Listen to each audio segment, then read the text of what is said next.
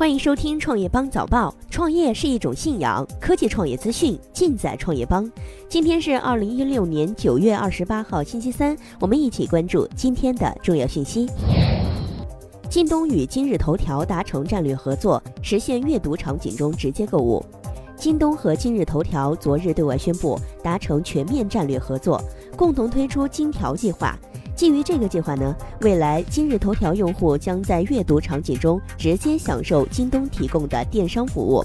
计划主要涵盖有三个方面：首先，京东将在今日头条上开设一级购物入口——京东特卖；其次呢，今日头条将依托于个性化的数据推荐能力，帮助京东和京东平台上的商家实现精准的广告投放；第三，双方将共同开展基于兴趣阅读的电商合作。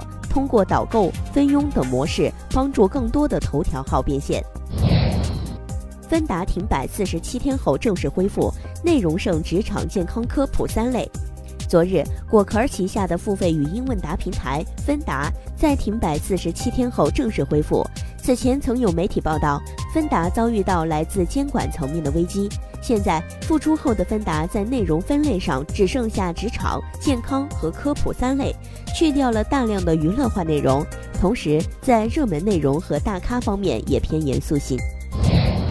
一千九百九十九元小米五 S 发布，超声波指纹识别加高通骁龙八二一。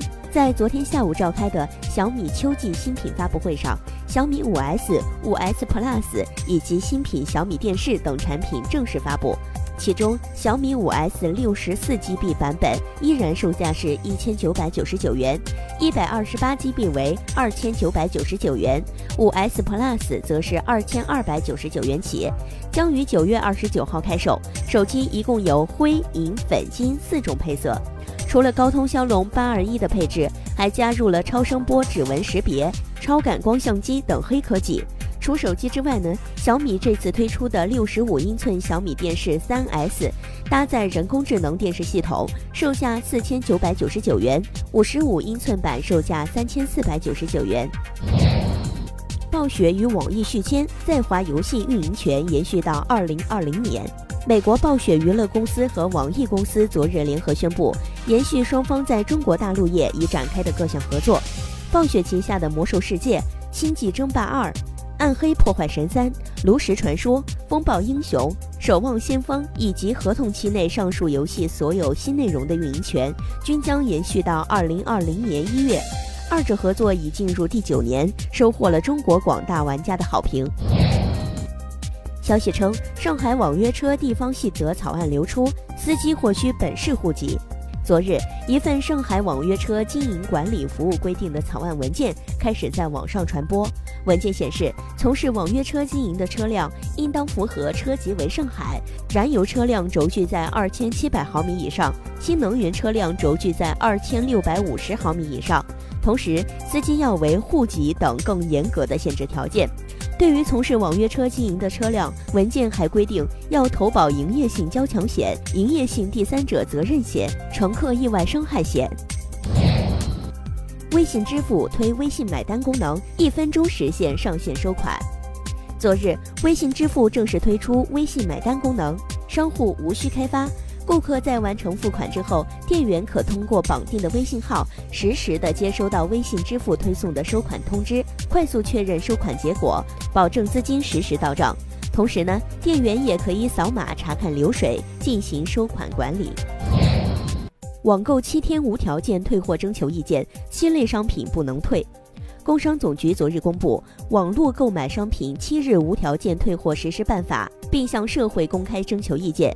据了解，此次意见有七类商品不支持无条件退换，包括消费者定做的商品、鲜活易腐的商品、在线下载或者消费者拆封的音像制品等。征求意见稿还规定，消费者退货时应当将商品本身、配件及赠品一并退回。赠品包括赠送的实物、积分、代金券，还有消费券等形式。华润万家高管又震荡，徐辉接替陈硕任总经理。就在今年二月，华润万家高层大调整，原华润万家 COO 陈硕接替洪杰成为华润万家新一任总经理。万万没有想到的是，总经理的位子还没有坐热，陈硕又离开了。华润万家官方给出的理由是，陈硕因个人原因辞去华润万家公司总经理的职务，华润集团任命徐辉担任华润万家总经理的职务。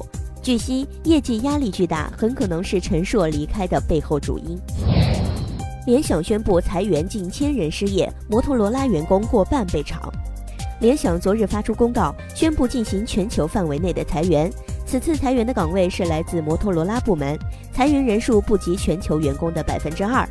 联想全球员工大约有五万五千人，也就是将在摩托罗拉部门裁员一千人左右。联想称，目前公司正在优化器组织架构，简化产品线，从而更好地参与全球智能手机的市场竞争。以上就是今天的重点资讯。创业是个技术活儿，我们有十八般武艺帮您迅速成长。快去点击菜单栏底部知识电商寻宝吧，包妹明天见，包妹天天见。